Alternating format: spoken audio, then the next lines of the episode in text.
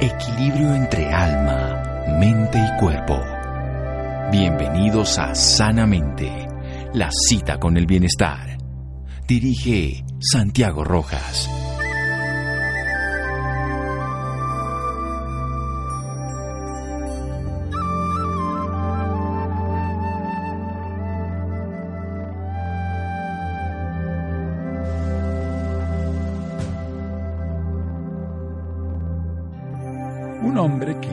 Se alimenta de sus sueños envejece pronto. William Shakespeare.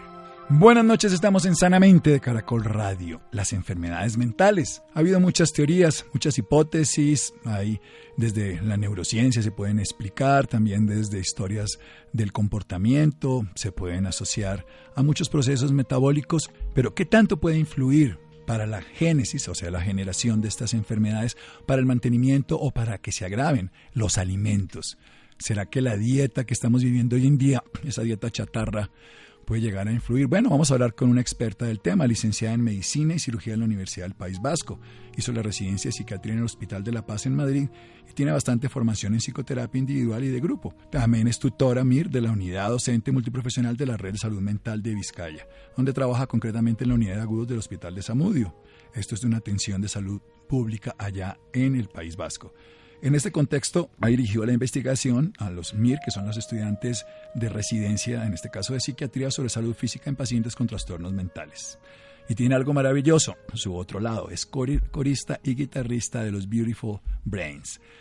La doctora Eva Garnica, es un honor y qué gusto tenerla esta noche en Sanamente de Caracol Radio. Buenas noches. Pues exactamente lo mismo digo, Santiago. Muchas gracias. Bueno, entonces esta premisa de que el alimento sea tu medicina y que la medicina sea tu alimento también influye en las dietas en la parte mental. Eh, pues está mucho más demostrado de lo que la mayoría de la gente sabe, incluso diría que los trabajadores de la salud mental, psiquiatras, psicólogos, enfermeras, etcétera, ¿no? Eh, porque llevamos mucho tiempo pensando que tenemos que preocuparnos de la salud física de los pacientes con trastorno mental, igual que el resto de los pacientes, pero es que mediante la dieta y mediante el estilo de vida también podemos mejorar la salud mental, ¿no? Y en estos tiempos que corren de, tanta crítica, muchas veces con razón, ¿eh? a, a, los tratamientos que ponemos los psiquiatras, farmacológicos, etcétera, pues quizá es un momento especialmente bueno para que tengamos en cuenta estas otras maneras de tratar que tenemos demostrado que son eficaces y buenas para la salud mental y para la salud física. Porque eh, una de las cosas que sabemos, por ejemplo, en trastorno mental grave, nosotros llamamos trastorno mental grave a esquizofrenia, trastorno bipolar, ese tipo de trastornos, ¿no? Psicosis. Que la mayoría de la psicosis, eso es que la mayoría de la población, bueno, tiene cierta referencia de lo que son, sabemos que eh, mueren 15, 20 años antes que la población general en, con esa misma edad, ¿no? Y es, es gravísimo. Eh, y además, mucha gente piensa que quizás es que mueran de, de, accidentes, de suicidio, de cuestiones de ese tipo. Eh, menos comunes, pero es que mueren de la misma enfermedad cardiovascular que el resto de la gente. Entonces, es fundamental que tengamos en cuenta su salud física y, en ese sentido, el estilo de vida en general. Eh, tú a veces en tus entrevistas ya has hablado con personas que hablan del, del sueño, del descanso, de respetar eh, los horarios del día y de la noche, de la importancia del sol, la importancia del ejercicio. Eh, la vida social fundamental, eh, el estrés, eh, controlarlo en la medida de lo posible. Pero la nutrición es una de las cosas sobre las que se está investigando mucho de toda la vida, ¿no? Eh, pero yo creo que en los últimos años con más solidez y, y creo que sería bueno que tanto los psiquiatras como los pacientes, los familiares y la población general, bueno, supiese que las cosas que vamos sabiendo con seguridad, ¿no? Demostrando. Bien, vamos a hacer un pequeño corte, mm. doctora Eva, y nos va a contar esas cosas que la ciencia ya sabe sobre la nutrición. Es eficaz, obviamente, sabemos que el estilo de vida frente al sueño, el ejercicio, relaciones humanas, influye en la salud mental. Lo que no es tan claro y que muchas personas no conocen es lo que usted nos va a seguir contando en un momento después de este corte comercial. Seguimos en Sanamente de Caracol Radio. Síganos escuchando por salud. Ya regresamos a Sanamente. Bienestar en Caracol Radio. Seguimos en Sanamente.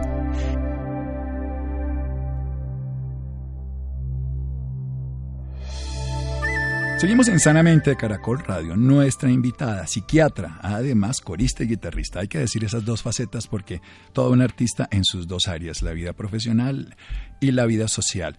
Nos ha hablado de la importancia de la salud integral, por supuesto, la nutrición, el ejercicio, el sueño, el salir al sol, todo esto influye en la salud mental, pero Veamos una estadística interesante o una reflexión. Un trastorno mental grave, lo que sería la psicosis, esquizofrenia, enfermedad bipolar. Estas personas mueren de 15 a 20 años antes y mueren por no por enfermedades, suicidios o accidentes que podría pensarse, sino por enfermedad cardiovascular.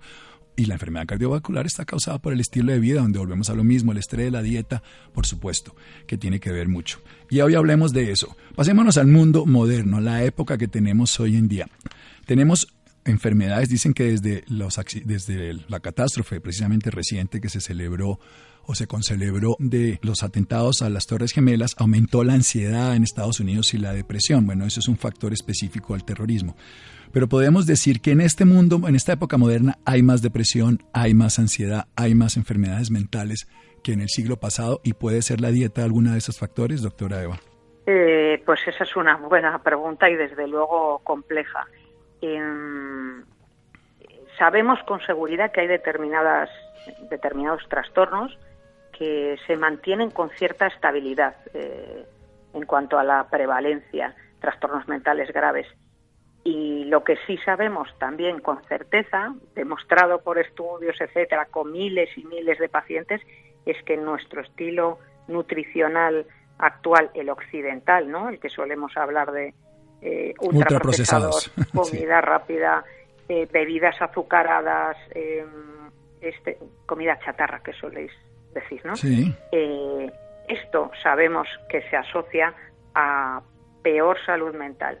es un poco más difícil asegurar en qué sentido va, probablemente en los dos sentidos. pero sabemos también, por estudios que hay registrados, que ya en primeros episodios psicóticos se encuentran peores estilos de vida eh, en cuanto a elección de alimentos y en cuanto a ejercicio, etcétera. Es decir, que ya desde el principio es cierto que esas personas se alimentan peor, se cuidan peor. Sabemos que toman eh, más cereales, más eh, carbohidratos refinados, más grasas trans, menos grasas favorables, aceite de oliva, frutos secos, etcétera Mm, comprobado en miles y miles de pacientes y en estudios. Es increíble la cantidad de publicaciones que hay que lo demuestran. Así que eso sabemos que ocurre. De ahí a decir que lo uno causa al otro es más complicado. Eh, tenemos algunos estudios en depresión que después si quieres te comento. De una vez. Pero... Sí, claro, porque además es un tema que está creciendo y que la OMS nos dice que es la enfermedad que más aumenta en este siglo, incluso más en las mujeres. Sí, eso es. Pero partiendo al principio del trastorno mental grave eh, y esto de la relación con la dieta, un artículo que salió este año interesantísimo hablaba de cuál es el papel de la inflamación vía dieta, la inflamación en la dieta, en los trastornos mentales graves.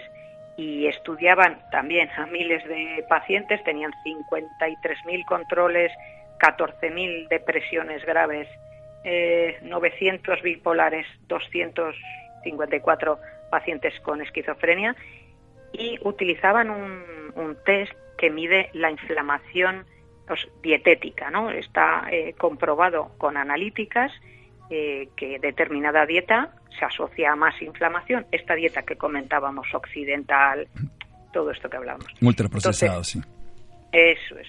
Demuestran cómo los controles tienen una dieta inflamatoria mucho más baja, trastorno depresivo más dieta inflamatoria, trastorno bipolar todavía un poco más y esquizofrenia con mucha diferencia tienen la peor dieta, la dieta más inflamatoria. Y eso mm, hace pensar ¿no? que, que posiblemente la gravedad del trastorno mental y la gravedad de lo que les pasa pueda tener que ver con la dieta, porque además esas son las personas que estamos diciendo que van a vivir menos años de media. Entonces es un problema grave, ¿no? Lo que es claro es no sabemos si es causal, pero lo que sí vemos es que favorece un ambiente, en este caso que es la inflamación crónica, no la inflamación aguda, que es la que le mejora a uno estos resfriados y la que lo saca a uno adelante de los problemas, sino la que le persiste a uno en el problema. Y usted da un estudio muy grande, 53 mil controles tenían una dieta menos inflamatoria. Ahora vamos a decir que es una dieta menos inflamatoria. 14.000 con depresión tenían una dieta inflamatoria, 900 bipolar aún más inflamatoria y lo más grave, trastornos mentales graves como la esquizofrenia, que además son los que se mueren más rápido, tenían una dieta aún, aún más inflamatoria. O sea que definitivamente la inflamación es una acción que podríamos decir, probablemente no sea el origen específico, pero es un factor importante que podría mediar en este proceso. ¿Cómo es una dieta? No inflamatoria. Vamos a ponerlo ahí, no solamente hablar de la inflamatoria, sino de la que no inflama. Eh, bueno, eh, a mí supongo que me toca, pero es que creo en ello, defender la dieta mediterránea, porque igual es lo más sencillo también, ¿no? La mayoría de la gente puede saber a, qué se refiere la dieta mediterránea y después, además, si quieres, eh, te puedo contar algún estudio en el que ahí ya sí que demuestran con intervención cómo esa dieta mediterránea mejora la depresión más que el no usarla, digamos. ¿En qué consistiría? Pues que los carbohidratos vengan sobre todo de vegetales, de verduras, o sea, de verduras, de frutas que hay que tomar desde luego todos los días. Eh, suelen decir usar cereales eh, integrales, es decir, abandonar azúcares de caja, lo que, lo que venga en una caja con dibujitos y con reclamos, evitar ya puestos, mejor una avena aburrida, eh, que no lo es aburrida, ¿no? pero me refiero a la caja, eh, cuanto menos dibujitos, eh, casi que mejor, porque desgraciadamente sabemos que hoy en día le meten mucho dibujito a las cosas menos sanas. Em, lácteos, yo diría enteros, de paso, porque nadie dice que los no enteros tengan ventaja. desde luego aceites saludables como sería el aceite de oliva virgen extra, frutos secos, es decir, aumentar las grasas saludables. Eh, la dieta mediterránea se suele incluir algunas veces por semana legumbres, algo de carne, pero mucho pescado, tener el pescado siempre presente. Por supuesto, huevos, que hay que comerlos sin, sin miedo, y poco alcohol, y, y el alcohol en todo caso que sea vino tinto, así, pero bueno, se puede estar sin alcohol también perfectamente, sobre todo en, psiquiatría, ¿no? Eso sería un poco lo que comer. Luego está lo que evitar. Lo que evitar es lo que hablábamos antes de la comida chatarra, la comida rápida, la comida ultra procesada. Eh, si comemos una hamburguesa, que piquen la carne delante de nosotros. Quiero decir, que sepas lo que estás comiendo, ¿no? Aquí es claro, la dieta mediterránea, ya sea porque se hace en la cuenca del Mediterráneo, ya en Europa, en España, donde está usted, conlleva todos estos principios, más vegetales, más frutas, comida integral, lácteos enteros, quiere decir no procesados, aceite de oliva, frutos secos, legumbres, algo de carne, más pescado, muchos huevos y poco alcohol. Esta es una dieta que podríamos decir no inflama. La dieta que inflama es la dieta de las cajitas, la dieta de los empaques, la dieta de las frituras, la dieta de las grasas trans, la dieta de los ultraprocesados transformados, la dieta del alcohol precisamente y los malos horarios de dieta. Vamos a hacer otro pequeño corte y démosles unas pautas de estilos de vida a las personas en esas tres tipos de enfermedades que usted ha nombrado, pero quiero incluir otro específicamente que es el manejo de la ansiedad y la nutrición porque en últimas la dieta lleva a la ansiedad, la ansiedad lleva a la, a la dieta, por cada lado podemos atravesar un camino de corrección o de destrucción. Lo vemos hace un momento aquí en Sanamente de Caracol Radio. Síganos escuchando por salud. Ya regresamos a Sanamente. Bienestar en Caracol Radio. Seguimos en Sanamente.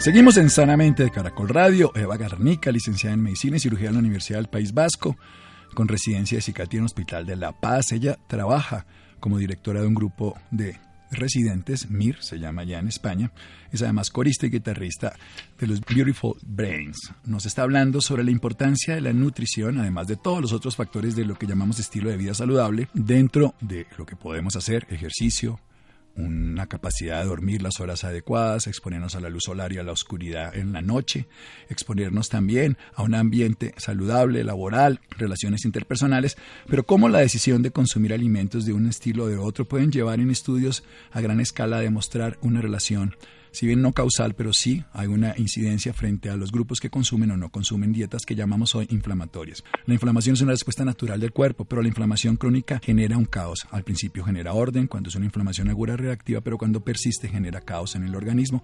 Enfermedades biológicas bien conocidas como la diabetes, como la hipertensión, el síndrome metabólico y el cáncer, pero en este caso enfermedades mentales.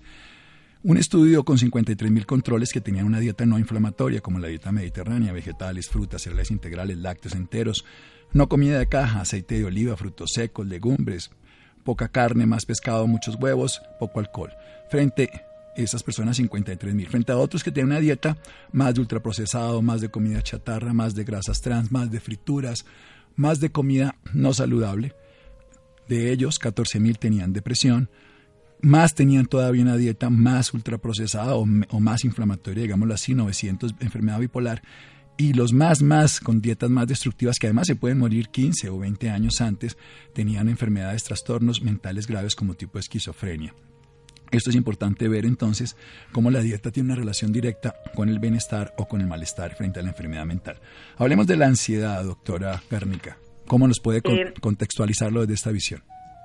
Eh, bueno, a ver, la ansiedad yo eh, lo pensaría en varios sentidos. En uno de ellos, en el sentido que la gente de la calle dice la ansiedad por comer, por ejemplo, ¿no? O es decir, la gente que dice cuando tengo ansiedad me da por comer y ese tipo de eh, comportamientos, ¿no? Más allá de lo que son crisis de ansiedad, que bueno, también tienen sus peculiaridades, ¿no? Pero la ansiedad a la que se refiere la mayoría de la gente, una ansiedad que, que no es tanto en picos, sino un poquito más sostenida, quizá a menos nivel, pero más sostenida, eh, posiblemente también hace que las personas hagan a veces peores elecciones. Eh, desde luego, yo pienso que una de las vías clarísimas que, con las que se pueden autoayudar esas personas o los de alrededor ayudarles es que tengan siempre a su alcance comida lo más saludable posible. Eh, si uno tiene galletas en el armario y un día está con ansiedad por X motivo, el que sea, eh, esas galletas caen. Entonces, eh, yo creo que es, bueno, es, es de sentido común, pero por muy, muy sencillo que parezca, yo veo que mucha gente no lo hace, ¿no? Y veo muchas veces familias, familiares de pacientes con todo tipo de trastornos psicológicos o psiquiátricos, muy preocupados por qué puedo hacer por él, qué hago pues quizá pueden ayudar en ese sentido, ¿no? Eh, mm, facilitarles la tarea, porque eh, cuando uno está con ansiedad, eh, sea por el motivo que sea, es mucho más difícil hacer buenas elecciones.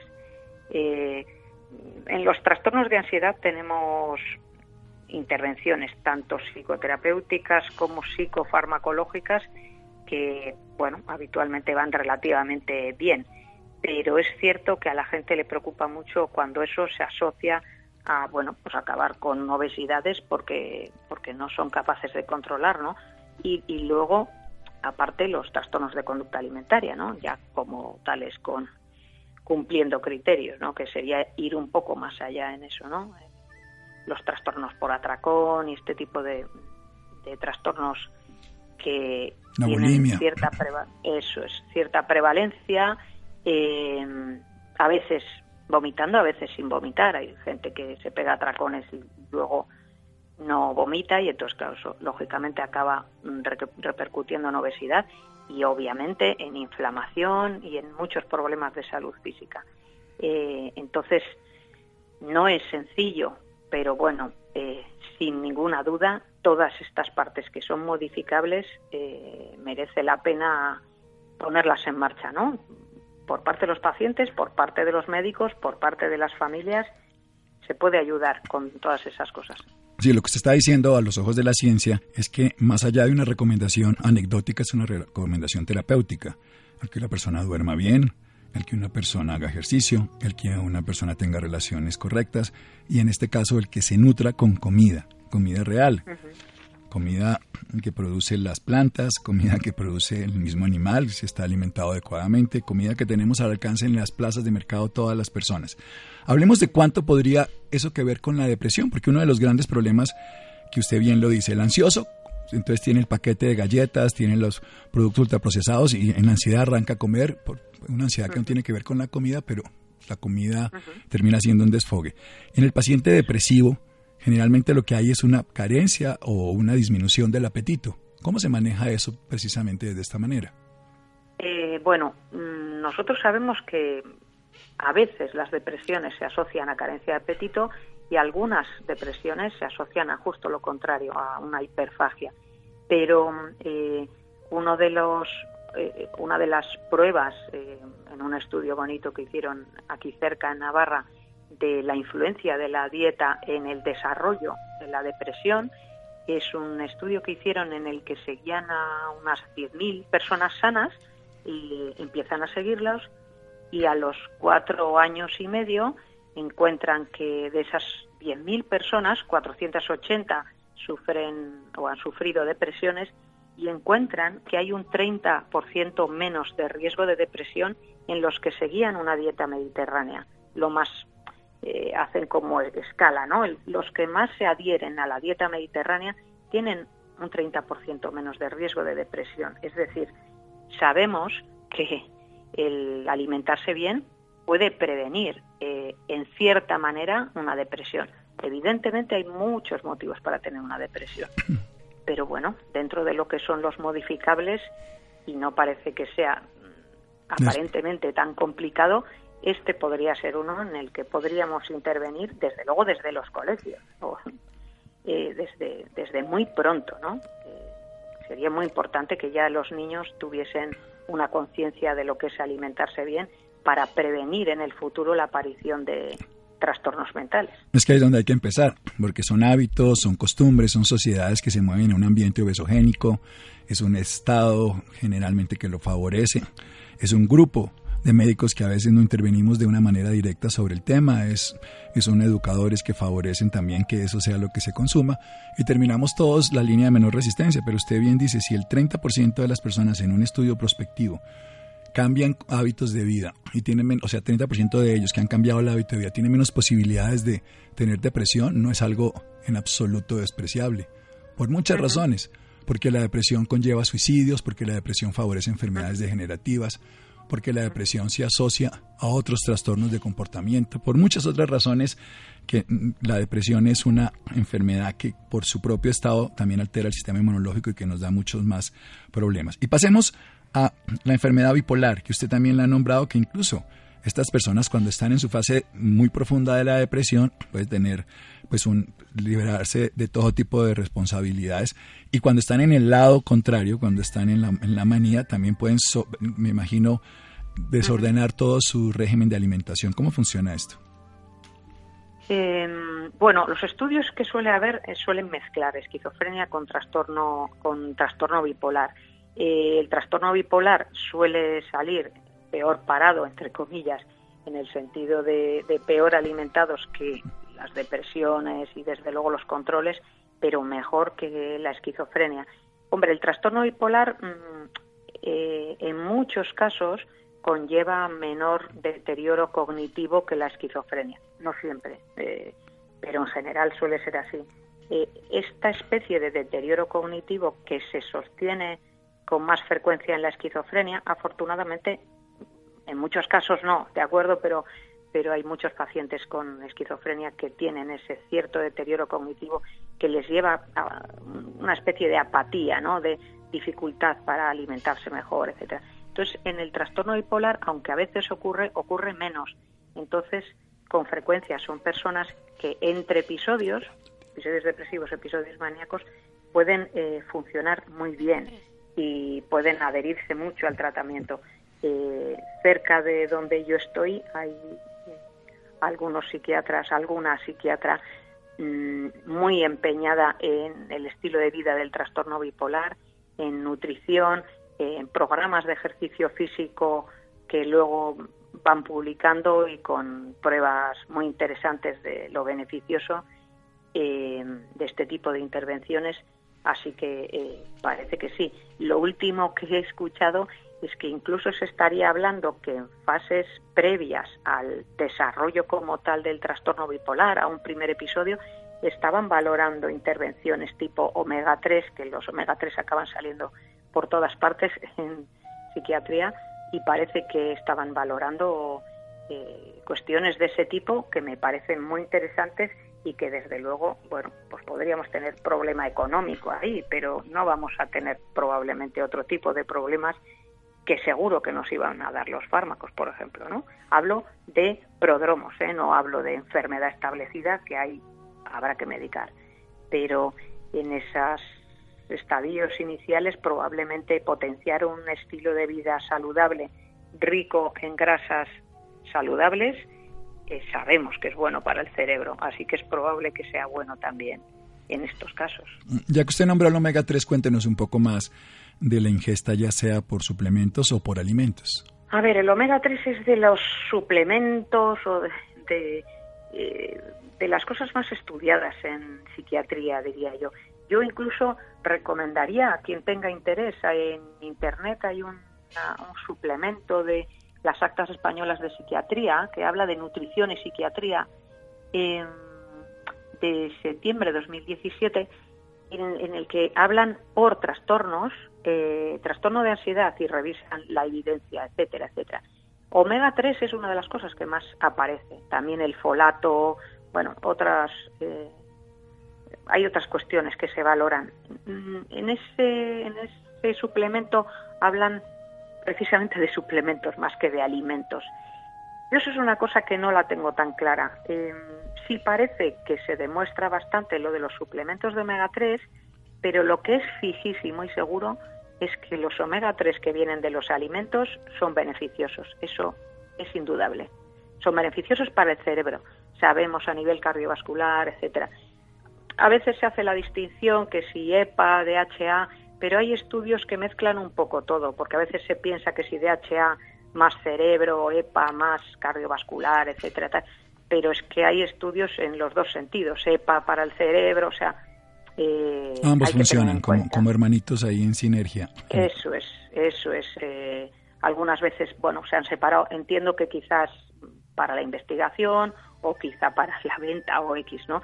Pero al final eh, son necesarios los dos y además, hombre, si uno quiere tener salud, quiere tener salud de los pies a la cabeza, ¿no? Eso está claro, no nos podemos compartimentar.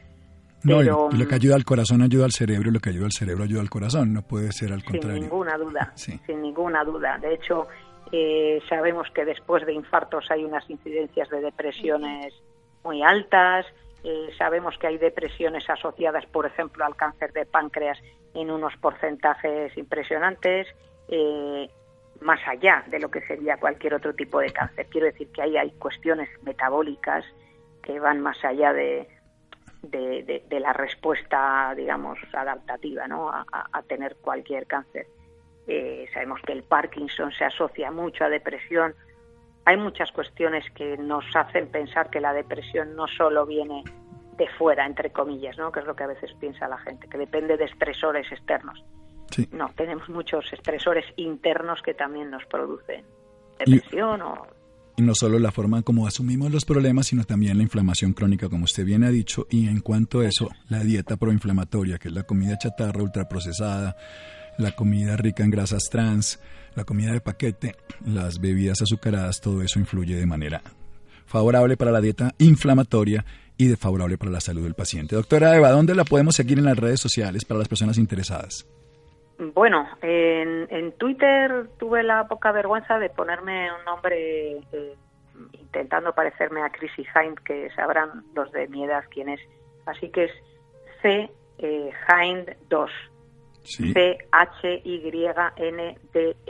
2. en, Instagram lo mismo, pero en Twitter me puede encontrar quien quiera, preguntarme cualquier duda, si se ponen en contacto les daré mi email y cualquier cosa que quieran comentar, yo encantada. CHYNDE2 en arroba, ya sea en Twitter o en Instagram, para los interesados en saber más sobre el tema de nutrición y enfermedad mental, con estudios, con investigación y conciencia, para que hagamos algo por los pacientes, si son nuestros pacientes, por nosotros mismos, por los familiares, y no solo los medicamentos, que si bien pueden funcionar, no es suficiente en muchos casos, y que la dieta, el ejercicio, el estilo de vida sí influye. Doctora Eva, muchas gracias. Muchas gracias a ti, Santiago. Bueno, seguimos en Sanamente de Caracol Radio. Síganos escuchando por salud. Ya regresamos a Sanamente. Bienestar en Caracol Radio. Seguimos en Sanamente.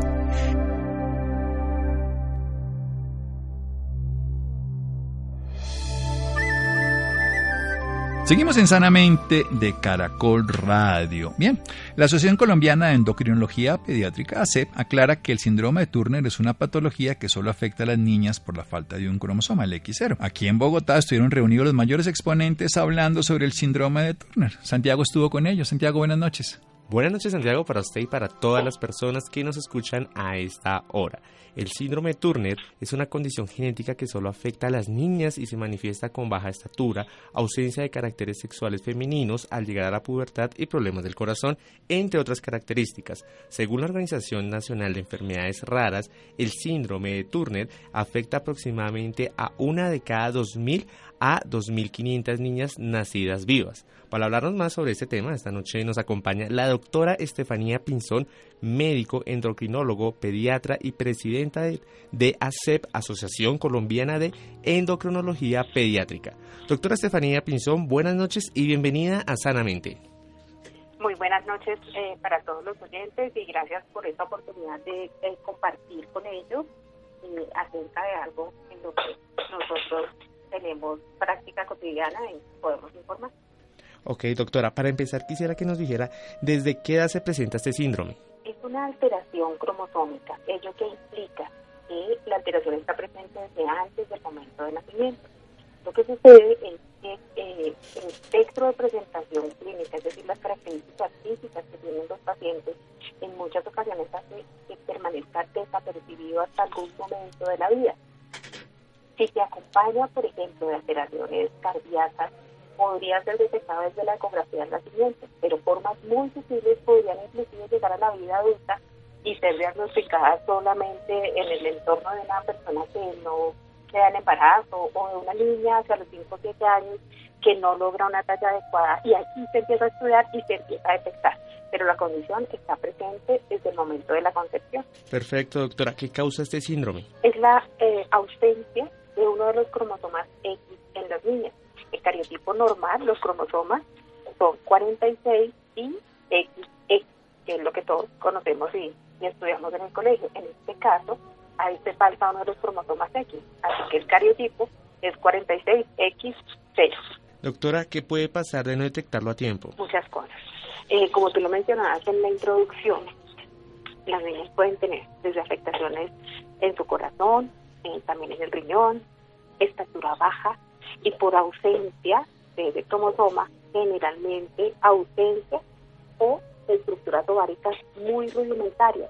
Ello que va a generar que la función que tienen esos ovarios, que sea de los caracteres sexuales en las niñas, los cenitos y los receptores en el hueso que van a dar fortaleza a lo largo de la vida, no estén presentes. Entonces podrán también presentar osteoporosis. Algunas, no todas, pueden tener malformaciones en el riñón o a veces tener un riñón único y por ello tener falla renal. Otras presentan alteraciones en sus conductos auditivos y hacen eh, otitis repetición. Las que tienen problemas cardíacos, pues ese va a ser uno de sus síntomas. Pero no todas las pacientes tienen todos los síntomas y cuando los presentan en muchas ocasiones no son tan, eh, como digamos, floridos o tan explícitos para que sea fácil diagnóstico. ¿Qué impacto tiene en la sociedad? Pues a veces cuando nosotros escuchamos la palabra síndrome, nos imaginamos a una persona con una discapacidad, eh, con unas características que hacen que se pueda estigmatizar. No es el caso. Las niñas que tienen síndrome Turner en su generalidad tienen un coeficiente intelectual normal. Se reporta en los que en ocasiones tienen un poco de habilidad matemática o que podrían tener retracción social, pero pueden ser profesionales como cualquiera, pueden tener una vida completamente normal en su desempeño. ¿Qué implica? Condiciones de salud más que condiciones sociales en la mayoría de los casos, a las que hay que prestar atención, obviamente. Doctora, ¿cuáles son los tratamientos que reciben los pacientes con este síndrome? Entonces, en mi especialidad, que es endocrinología pediátrica, generalmente las seguimos y tratamos por eh, varias entidades. La primera de ellas, y es el motivo de consulta más frecuente con el que vamos a hacer el diagnóstico, es la talla baja, que generalmente se empieza a manifestar entre los 5 a 7 años de edad. El tratamiento es con hormona de crecimiento, que se hace eh, con aplicaciones diarias eh, a través de inyecciones subcutáneas por el tiempo que se considere necesario para cada paciente. Y en segundo lugar, lo que hacemos es la suplencia hormonal de la función que no van a cumplir esos ovarios que no existen o que lo hacen en forma muy rudimentaria. Entonces, a partir del tiempo que es normal para el inicio de la pubertad, que pueden ser los 10, 12 años, dependiendo de la edad del huesito, empezamos a hacer la suplencia de esos estrógenos que van a permitir que tengan sus características físicas, la aparición de senos, eh, de la distribución de la grasa corporal de características femeninas y más importante aún, la expresión de los receptores en el huesito que van a permitir que esta niña no genere osteoporosis a lo largo de la vida. Otras especialidades harán sus tratamientos pertinentes. Si tiene alteraciones del corazón, ya será competencia del cardiólogo. Si tiene problemas en el oído del otorrino, eh, el genetista en ocasiones también hace seguimiento y pues de acuerdo a lo que cada una presente, porque como te explicaba al inicio, no todas presentan todas las características que pueden definir el síndrome. Doctora, ¿desde qué edad y hasta qué edad se presenta este síndrome? Como es una condición genética, el paciente desde antes de nacer y toda su vida va a expresar la condición. Perfecto. ¿Cuáles son las consecuencias de no tratarla a tiempo? Eh, si no se detecta, a veces eh, vemos niñas con una estatura muy baja para lo que le correspondía por familia. Niñas que hacen osteoporosis y se fracturas por fragilidad y pacientes que pueden llegar a complicaciones inclusive mortales si el problema es cardíaco y nunca se detectó o a nivel del riñón. Entonces es necesario diagnosticar y tratar cada una de las condiciones con las que se puede detectar el virus.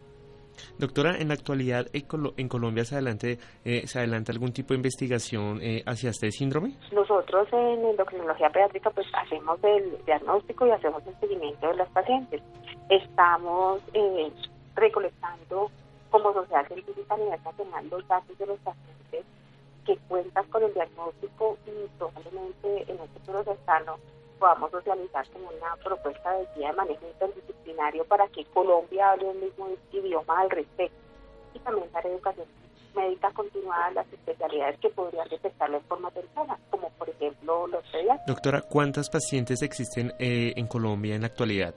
No hay una estadística que yo te pueda decir a partir de la Asociación Colombiana de Endocrinología Pediátrica, muy probablemente a partir del ministerio, pero a nivel nacional, sí, a nivel mundial, la presentación puede estar alrededor de una de cada eh, 2.500 a 5.000 recién nacidas vivas. Entonces no es algo tan infrecuente como para no sospecharlo en una paciente que consulta por talla baja o por alguna de las características que hemos mencionado. Eh, doctora Estefanía, un consejo que le para a los oyentes sobre este tema. Siempre eh, debemos, los primeros médicos somos papá y mamá. El papá y la mamá siempre son quienes se dan cuenta de qué características están sacando a sus hijas de lo que se considera normal. ¿Por qué lo digo? Porque a veces eh, para una familia podría una niña costar por talla baja, pero en otra familia esa es la talla familiar y no les llama la atención. Entonces, un papá que vea que después de su niña dejó de crecer entre los 5 y 7 años, o que sospechosamente hace eh, infecciones urinarias a repetición, o que a veces hacen mm, cianosis, que es la coloración un poco morada de los labios o de las manos con alguna actividad física, debería estar alerta y a ellos se suman eh, alteraciones en la estatura o si de pronto en el colegio le refieren a la niña como que no le va muy bien en el proceso de matemáticas, consultar a su médico, a su pediatra en principio, para evaluar y probablemente detectar la presencia de la enfermedad. Y una vez que esté diagnosticada, conocer acerca de ella. Hay muchas páginas, hay asociaciones de pacientes en las que se puede eh, integrar los síntomas y de pronto sugerir también a veces eh, los estudios que si no han sido solicitados eh, fueran pertinentes pues dentro de la de la racionalidad y lo que corresponda para la condición que presenten las niñas. Ok, perfecto. Doctora, las personas interesadas en este tema, ¿dónde la pueden conseguir? Nosotros, a través de la página de la Asociación Colombiana de Endocrinología Pediátrica, tenemos un directorio con todos los profesionales que se encuentran a nivel nacional y que pueden eh, atenderles para resolver todas sus dudas y ayudarles en los casos que tengan alta sospecha o que sus pediatras hayan remitido para hacer el diagnóstico correcto y encauzar el tratamiento. Doctora Estefanía Pinzón, gracias por esta información y por acompañarnos esta noche en Sanamente. Bueno, muchísimas gracias. Gracias a Laura, a Ricardo Bedoya, Camila, Jessy Rodríguez. Quédense con una voz en el camino con Ley Martín. Caracol piensa en ti. Buenas noches.